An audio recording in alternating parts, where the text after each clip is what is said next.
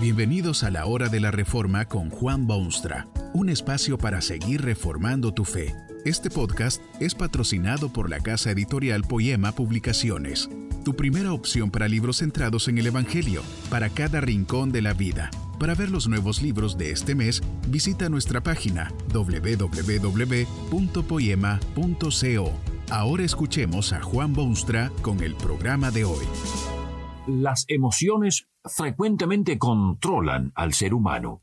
Usted sabe que todo ser humano tiene personalidad y esa personalidad está constituida por tres elementos distintos pero íntimamente entrelazados. Uno es el intelecto, la capacidad de pensar, hilvanar ideas, formularlas. El hombre puede estudiar y discernir, escribe libros y monta cohetes que van a los planetas vecinos.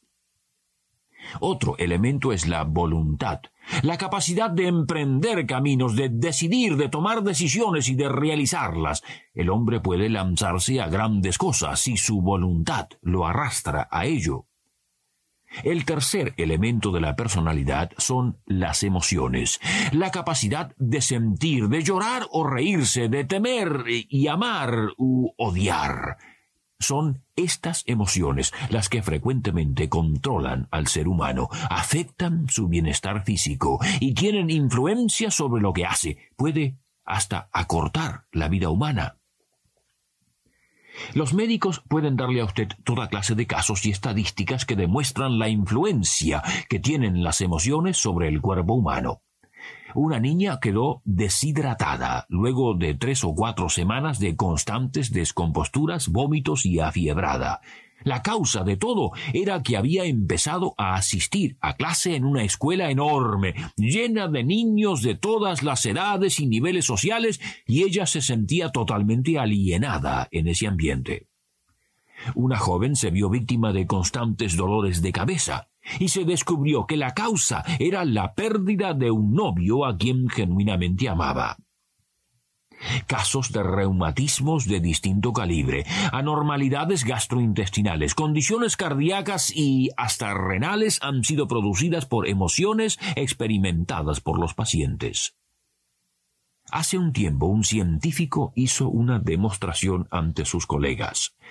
Había secado y momificado varios animales, y al lado de cada uno de ellos puso su respectiva glándula suprarrenal, exactamente del mismo tamaño que la original. Un león, que era parte de la colección, tenía una glándula desproporcionadamente grande. También había en la colección un cocodrilo, y la glándula del cocodrilo era increíblemente pequeña, apenas visible era una forma científica de demostrar los efectos que tiene el tipo o estilo de vida sobre el organismo. El león a los 25 años estaba envejecido, débil en su paso, su vista casi perdida, mientras que el cocodrilo a los 25 años apenas se ha comenzado a vivir. El león vive una vida agitada, una vida inquieta, una vida de preocupación, una vida de tensiones constantes. Tiene que correr por la jungla tras su presa, tiene que cerciorarse de la presencia de otros leones, luchar con los búfalos o lanzarse sobre un ciervo. Vive una vida activa, preocupada, y su glándula se desarrolla y su vida se acorta. El cocodrilo, por otra parte, se pasa las horas y los días en la más plácida tranquilidad, sepultado bajo las frescas aguas, apenas guiñando un ojo de vez en cuando, y su glándula apenas se desarrolla y vive muchísimos años. Imagínese el efecto que tienen las emociones sobre el cuerpo del ser humano. La adrenalina se produce casi sin parar, porque los tiempos actuales son tiempos de grandes emociones.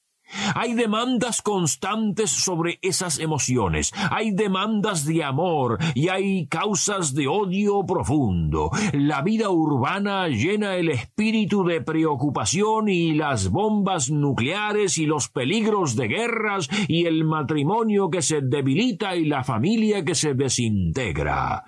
Cada pequeña experiencia despierta las emociones y las emociones empiezan a dominar la situación. Tanta emoción que la voluntad se atrofia y el intelecto es inundado y se deciden las cosas emocionalmente o se inician acciones simplemente porque las emociones son tan fuertes. Las emociones empiezan a controlar al ser humano. Ya no puede pensar claramente ni puede tomar decisiones con libertad. Su amor o su odio o sus sentimientos afectan su cuerpo y controlan su mente y manejan su voluntad. El hombre pierde el control de sus emociones. Son las emociones quienes se declaran supremas. ¿Cómo controlar las emociones? Es normal emocionarse. Es pecado quizá llorar de frustración o reír de alegría. ¿Qué hace uno cuando pierde un ser querido? ¿Cómo debe comportarse quien siente un amor no correspondido? Cuando hay dificultades y problemas y angustia, ¿cómo controlar las emociones? Nada hay de malo con las emociones. Son parte integral de la personalidad y sería destructivo si alguien tratase de vivir sin ellas. Esa capacidad emocional ha sido puesta allí por designio divino y con muy buenas intenciones y excelentes resultados. Es el control que esas emociones a veces ejercen sobre la personalidad que debe controlarse. La palabra de Dios que contiene tantísima verdad también ofrece sabio consejo para quienes temen verse controlados por las emociones. Tome usted, por ejemplo, las palabras del apóstol Pablo a los amigos filipenses. Por nada estéis afanosos, sino sean conocidas vuestras peticiones delante de Dios en toda oración y ruego con acción de gracias, y la paz de Dios, que sobrepasa todo entendimiento, guardará vuestros corazones y vuestros pensamientos en Cristo Jesús. Si el hombre se aferrase un poco más a lo que Dios le dice, se vería mucho más libre del control de las emociones. No hay por qué sentirse afanoso, preocupado, atemorizado, en dudas. Por lo menos para quienes viven según las reglas y órdenes de Dios, saben que todas las cosas están en manos divinas y saben que todas las cosas ayudan a bien a quienes aman al Señor. Saben que con su afán no podrán añadir un solo centímetro a su estatura ni cambiar los colores del leopardo o las rayas del tigre. Saben que ni un pajarillo cae a tierra sin la voluntad de Dios Supremo, y que quien cuida de las aves, cuidará también de él. Qué maravilla vivir al amparo de esas alas protectoras. No, esto no significa que quienes se amparan en Dios jamás tienen problemas emocionales, o tensiones, o preocupación. En un mundo repleto de tensiones nadie puede escaparse de esos terribles tentáculos. También los hijos y protegidos de Dios lloran a veces y caen en tentación y sienten amargura de espíritu y son sacudidos por olas de emociones. La gran diferencia es que los creyentes han encontrado un asilo y un puerto al cual Dios mismo los dirige en su palabra. Deben o pueden llevar estas cosas a la presencia misma de Dios en oración y ruego.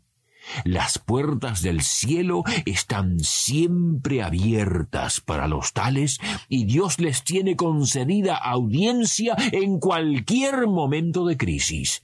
Si usted ha experimentado ese gran cambio de haber sido hecho hijo de Dios, puede ahora mismo elevar sus ojos al cielo y decirle en la intimidad de la oración a ese Padre suyo lo que le pasa o lo que teme.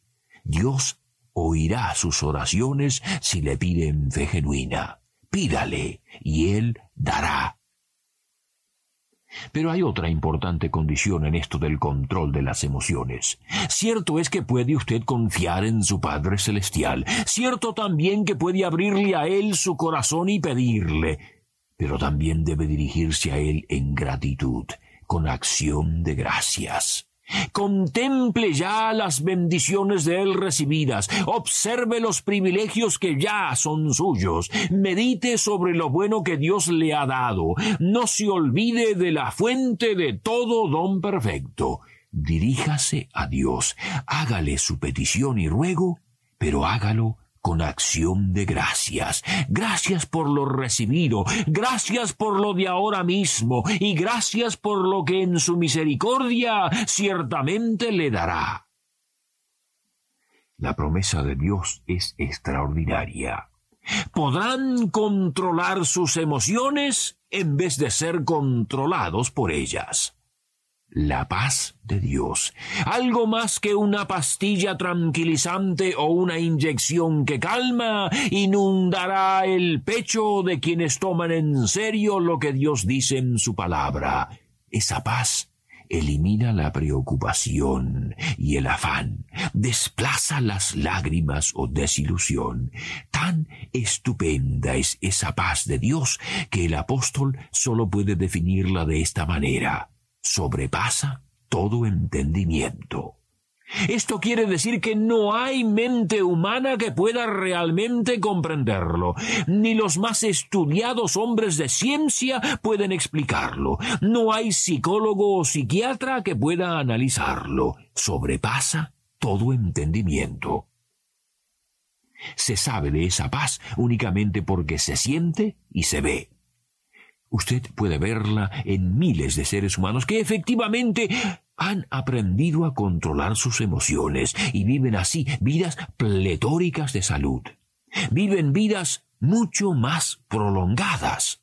Además, tienen la certeza de una vida que es eterna, prometida a todos los que creen en Cristo Jesús como Salvador y Señor.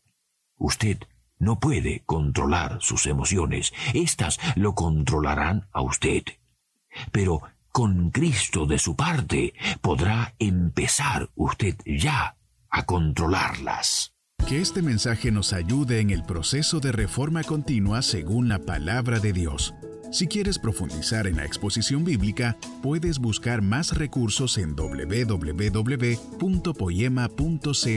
Allí encontrarás libros que te ayuden a entender la palabra de Dios y aplicarla a tu vida.